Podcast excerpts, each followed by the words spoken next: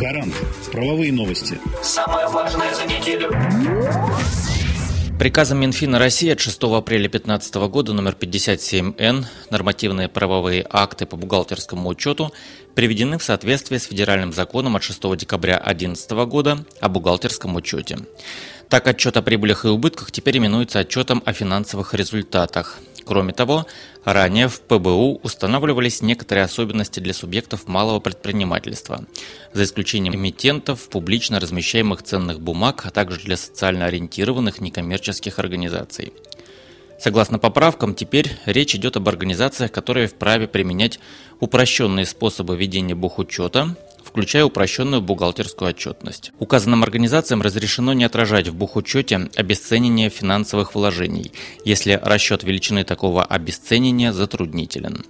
Бухгалтерский баланс, отчет о финансовых результатах, о движении и целевом использовании средств, об изменениях капитала – заверяются только руководителем организации. Ранее свою подпись ставил также главный бухгалтер. Внесены изменения в часть вторую налогового кодекса.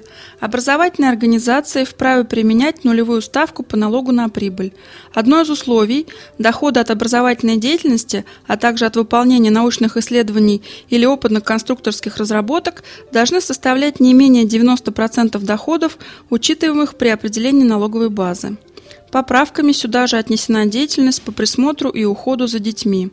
Организации, применяющие нулевую ставку, по окончании каждого налогового периода представляют в налоговый орган по месту своего нахождения определенные сведения. Подробнее в Федеральном законе от 2 мая номер 110 ФЗ. Федеральным законом от 2 мая 2015 года номер 111 ФЗ внесены изменения в отдельные законодательные акты Российской Федерации. Федеральный орган власти в сфере производства, переработки и обращения драгоценных металлов и камней наделен полномочиями по осуществлению федерального пробирного надзора. Введены такие термины, как ювелирные и другие бытовые изделия из драгоценных металлов или камней, именник, проба, государственное пробирное клеймо, клеймение и другие – Установлена обязательность опробования, анализа и клеймения государственным клеймом ювелирных и других бытовых изделий из драгметаллов, кроме отечественных изделий из серебра массой до 3 граммов. В отношении афинажных организаций или организаций, осуществляющих сортировку, первичную классификацию и первичную оценку камней установлен режим постоянного государственного надзора. Федеральным законом от 2 мая номер 122 ФЗ внесены изменения в Трудовой кодекс и в Федеральный закон об образовании. Поправки касаются применения профессиональных стандартов – уточняется понятие профстандарта.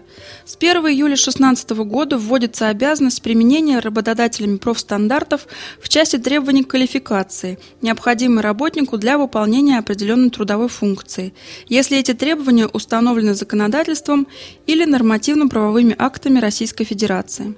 В остальной части профстандарты будут применяться работодателями в качестве основы для определения требований к квалификации работников с учетом особенностей выполняемых ими трудовых функций, обусловленных применяемыми технологиями и принятой организацией производства и труда.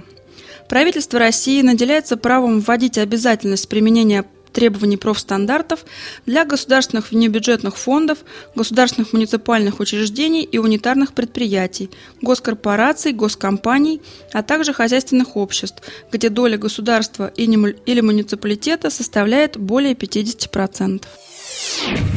Гарант. Правовые новости. Самое важное за неделю.